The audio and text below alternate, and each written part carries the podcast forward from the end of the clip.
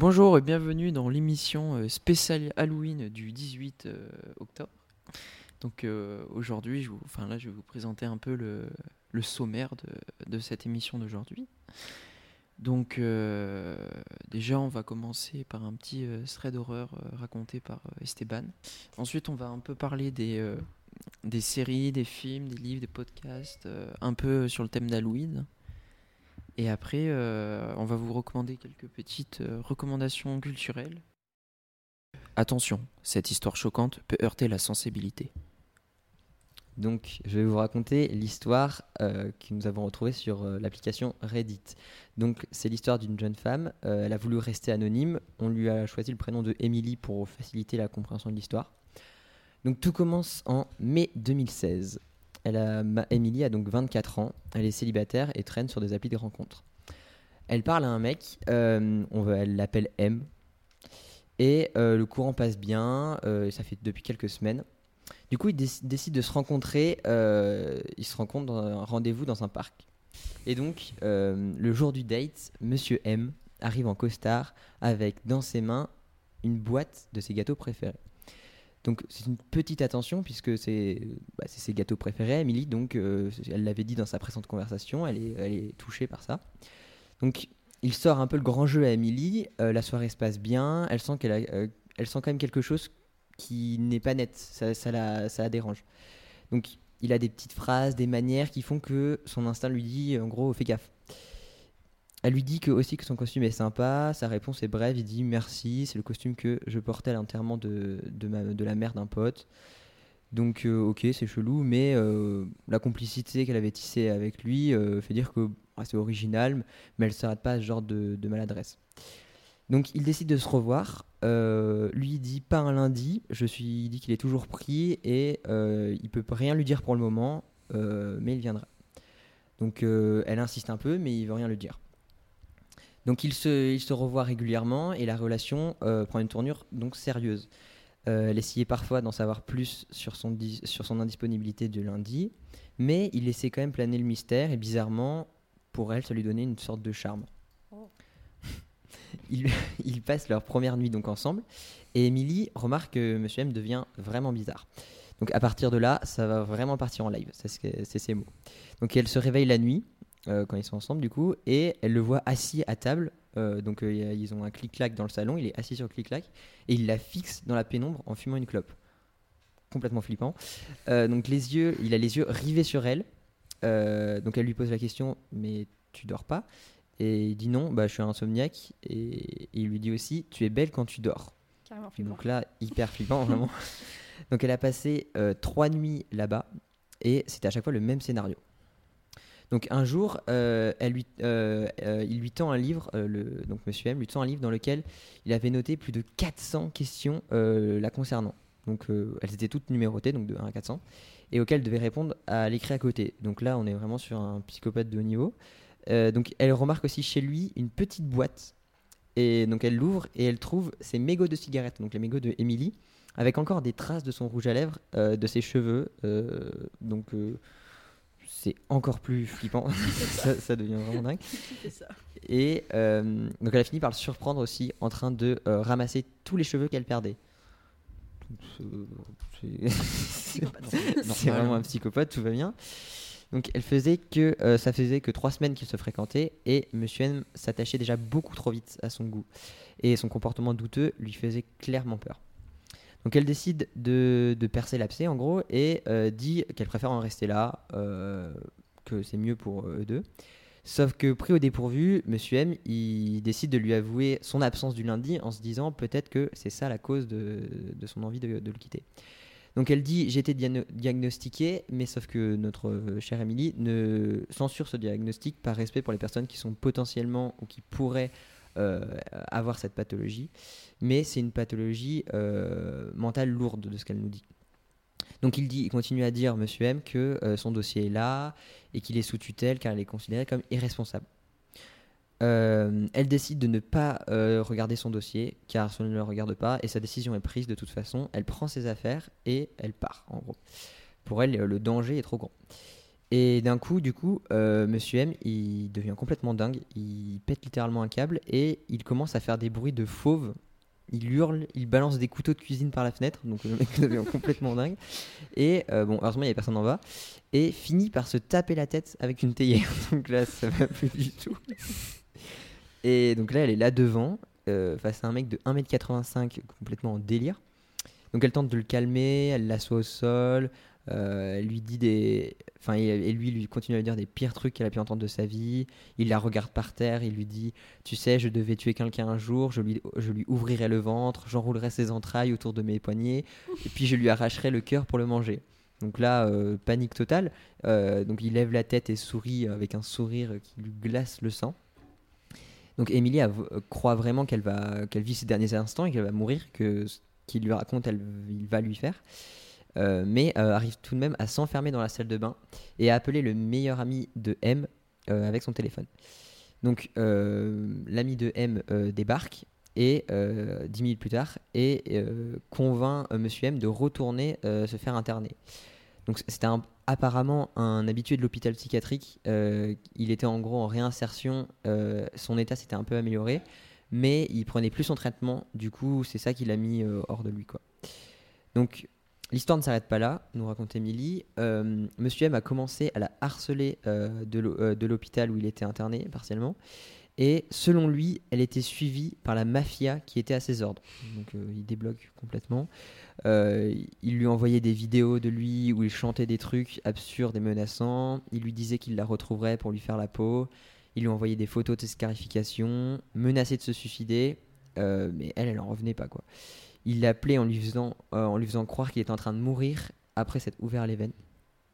Donc dans ses messages de menaces, euh, il disait qu'il savait où il habitait et euh, Emily ne prenait pas trop en compte ça parce que normalement il avait jamais mis les pieds chez elle. Mais euh, Monsieur M a quand même mis le doute à Emily puisque il disait qu'il y avait un très bel arbre dans son jardin, ce qui est vrai, il y avait un énorme cerisier, cerisier chez elle. Mais elle se dit que euh, elle avait dû lui dire un jour et qu'il l'avait noté dans un de ses carnets. D'ailleurs, son carnet, le fameux carnet où il notait toutes les informations sur elle, euh, avec un nombre d'infos mais incalculable, et ben selon les dires du pote de, de Monsieur M, euh, et ben il l'a retrouvé. Donc ça, elle, retrouve ça, donc elle lit ça, elle est complètement flippée par ça. Et elle décide donc de porter plainte. Et euh, donc la police essaie de, de mettre la pression par téléphone à Monsieur M pour qu'il arrête d'harceler euh, Emily. Sauf que ça n'a pas marché. Euh, elle a changé de numéro, elle a plus, plus contacté personne qui était dans l'entourage de M. Et euh, pendant 5 ans, donc elle a fréquenté euh, les rues de sa ville avec une peur la peur au ventre de le croiser. Elle nous dit quand même que ça s'est produit deux fois, mais elle a toujours, réussi à se cacher. Donc c'était quand Monsieur M pouvait sortir pour euh, une réinsertion, je pense. Euh, son père, donc le père d'Émilie, a contacté euh, la, mère de Monsieur M. euh, et elle a avoué, la mère de Monsieur M, que euh, elle avait déménagé car elle avait elle aussi trop peur de lui avec sa fille. Donc là, nous sommes ensuite trois ans après et euh, Monsieur M a envoyé un mail genre hyper cringe à, à Emily et lui raconte en gros la première fois qu'ils se sont vus. Il raconte toutes les, toutes les nuits qu'ils ont passées ensemble. Pour elle, c'est juste un cauchemar qu'elle revit. D'ailleurs, elle faisait régulièrement des cauchemars de lui où il tuait des gens de sa famille et euh, elle avait pris cette habitude régulière de taper son nom et prénom dans la barre de recherche Google car elle était persuadée qu'un jour il arriverait quelque chose de grave qui ferait euh, l'actualité. Et euh, ça n'a pas manqué puisque trois mois plus tard, elle, a, réitéré sa recherche et est tombée sur une, ru- une rubrique nécrologique de, de Monsieur M. Et donc elle connaît pas les, circon- les circonstances, mais il s'est probablement euh, suicidé ou, dû à une overdose. Et elle a ressenti quand même beaucoup de peine pour lui et sa famille, car malgré euh, ce qu'elle avait enduré, donc le chantage, les menaces et le harcèlement, elle s'était rappelé qu'il avait, qu'il avait été, enfin qu'il était malade et prob- probablement pas assez surveillé. Elle raconte au- aussi en post-scriptum que, euh, pour finir un peu, pour conclure un petit peu cette histoire, qu'il faut faire extrêmement attention lorsqu'on tombe dans des applis de rencontre et que on peut tomber sur des gens vraiment dangereux et qu'il faut toujours garder cette distance sur les premiers, sur le premier temps et rester vigilant tant qu'on n'a pas appris vraiment à connaître la personne. Donc voilà, c'était donc l'histoire de bon Emily, prénom inventé, mais l'histoire de cette dame euh, totalement flippante. Je sais pas ce que vous en pensez, mais c'est vraiment euh, par rapport aux applis de rencontre, ça fait vraiment peur quoi. Bon, ben après cette euh, séquence bien flippante, hein, maintenant on va passer un peu. Ah ben non, on va encore être dans les trucs flippants, donc on va, vous dire un peu quelques recommandations euh, de films d'horreur. Je t'écoute, Leïla. Enfin, on t'écoute tous. Merci. Euh, alors, euh, comme on le sait, il y a plein de films d'horreur qui sont facilement trouvables partout sur Internet. Je pense qu'on peut à peu près tous d'accord pour se dire que la plupart des films d'horreur ne sont pas des films de très très grande qualité. Euh, cependant, il y a quelques films qui, sortent vraiment du lot. Et euh, aujourd'hui, on va vous en présenter deux euh, qui, sont particulièrement bons. On va commencer par Midsommar, qui est un film de Harry Astor qui est sorti en 2019. Voici le synopsis de Midsommar. Danny et Christian sont sur le point de se séparer quand la famille de Danny est touchée par une tragédie. Attristé par le deuil de la jeune femme, Christian ne peut se résoudre à la laisser seule et l'emmène avec lui et ses amis à un festival estival qui n'a lieu qu'une fois tous les 90 ans et se déroule sur, une ville, sur un village suédois isolé. Mais ce qui commence comme des vacances insouciantes dans un pays où le soleil ne se couche pas va vite prendre une tournure beaucoup plus sinistre et inquiétante. déjà un village suédois isolé. Bah, déjà un village suédois de manière générale, c'est c'est pas pour critiquer la Suède, mais je pense que ça s'est isolé régulièrement. quoi. Le film est extrêmement C'est flippant et ce qui, est de- ce qui est très particulier avec ce film-là, c'est qu'il n'a pas du tout une, une ambiance et un mood et une colorimétrie très euh, angoissante. Mhm. Euh, en fait, euh, je, je montre l'affiche euh, Oui, autour de moi, mais le film est très coloré et très. Oui, c'est pas ok. ouais. il, fait, il fait pas du tout gros film d'horreur. Pourtant, c'est un des films d'horreur les plus flippants que j'ai que j'ai vu de ma vie en fait. Ouais, c'est vraiment un des trucs qui t'a plu. Ouais. en- C'est un très très bon film d'horreur. Ok, moi j'ai pas vu, mais à voir. Bah, je te le recommande pour Halloween. Euh, ensuite, euh, on va parler d'un réalisateur qui a fait beaucoup parler de lui euh, récemment parce qu'il a sorti trois bons films qui sont tous les trois des films d'horreur slash thriller, qui est Jordan Peele qui a sorti il y a quelques années Get Out et aujourd'hui je vais vous parler de Us qui est sorti en 2019 aussi. Euh, pour ce qui est du synopsis, euh, de retour dans sa maison d'enfance à Santa Cruz sur la côte californienne, Adelaide Wilson a décidé de passer des vacances de rêve avec son mari Gabe et leurs deux enfants, Zora et Jason. Un traumatisme aussi mystérieux qu'irrésolu refait surface suite à une série d'étranges coïncidences qui déclenchent la paranoïa de cette mère de famille de plus en plus persuadée qu'un terrible malheur va s'abattre sur ceux qu'elle aime. Après une journée tendue à la plage avec leurs amis, euh, les Tyler, les Wilson rentrent enfin à la maison où ils découvrent quatre personnes se tenant la main dans leur allée. Ils vont alors affronter le plus terrifiant et inattendu des adversaires, leur propre double. Ok, ça, ça paraît très flippant. Euh, Mais euh, ouais, ça je m'étais promis de le regarder. Mais faut le regarder bientôt. incroyable. Bah, il est sur Netflix, je crois. Ouais, il me semble aussi. Et, euh, Et celui d'avant, il était sur Netflix ou pas? Aucune idée. Ok, faudra qu'on regarde ça. Non, ouais, Mais- euh, c'est un, un très bon film parce qu'il a un, un très bon. Euh, un, un très bon synopsis en fait, Mhm. il, est, il est très intéressant. Moi, quand j'avais vu le- la bande-annonce, il me donnait pas du tout envie. Et en fait, le concept du truc est euh, assez euh, basique, mais en fait, au plus tu avances dans l'histoire, au plus tu découvres Mhm. des trucs incroyables et il se termine d'une manière absolument géniale, dont je ne vais pas spoiler, mais je recommande vraiment, vraiment beaucoup. Et celui-là, tu l'as vu aussi? Ouais. Tu l'as vu, ok. J'ai regardé les deux. Très classe. Et bah merci Laïla pour ces petites recommandations Pas de euh, souci. d'Halloween. Euh, après, je pense qu'on peut passer aux recommandations culturelles. Ça, c'est ce qu'on veut instaurer un petit peu dans nos émissions. Mais euh, c'est un peu l'objectif, c'est de faire à chaque fois à la fin nos petites recos culturelles de manière générale, genre pas forcément que. euh, Enfin, là, c'est en l'occurrence sur Halloween, mais on peut en faire sur plein d'autres. Donc là, moi, ma petite recommandation du jour, c'est une recommandation sur les. C'est un podcast, c'est à propos des attentats du 13 novembre. Ça s'appelle euh, Tre- 13 novembre, trois voix pour un procès. Donc c'est un podcast de France Inter. Donc pareil, je fais un petit synopsis pour expliquer. Euh, en gros, euh, c'est un, un groupe WhatsApp où il y a euh, trois, trois membres. Donc il y a un avocat de la défense des- d'un d'un des terroristes, Mohamed Amiri, une journaliste de France Inter, qui, de France Info, pardon, qui recouvre l'événement, et enfin un témoin qui était au Bataclan. Ce qui est intéressant, c'est qu'il y a vraiment deux forces qui s'opposent dans ce, bah, au sein de ce groupe WhatsApp et de ce podcast. C'est qu'il y a la défense et euh, le témoin, ceux qui ont vécu Bataclan. Et bon, euh, gros cœur sur, ce, sur cet avocat qui est vraiment un, immense génie. Enfin, c'est fou, enfin, sa manière de parler, enfin, vous verrez. Donc, c'est 12 podcasts, 12, euh, 12 épisodes. Euh, c'est 15, c'est 20 minutes, je crois, 15-20 minutes. Et c'est hyper intéressant. Donc ça parle bien sûr des attentats du 13 novembre euh, en France, euh, à Paris en 2015, euh, 13 novembre 2015. Et ça recouvre le procès qui s'est passé toute l'année dernière, toute la- l'année 2021-2022, oui, si je dis pas de bêtises. Il est sur euh, Spotify le Il est sur toutes les plateformes. Euh, moi, j'écoute sur Apple Podcast, mais euh, il est, je pense, sur Spotify, sur, sur tout. Enfin voilà, recommandations. Euh, vous autres, est-ce que vous avez des recommandations aussi? Livres, films? On a eu un, un coup de cœur au cinéma récemment en allant voir Novembre de Cédric Jiménez Mhm. qui parle également euh, des attentats du 13 novembre, Mhm.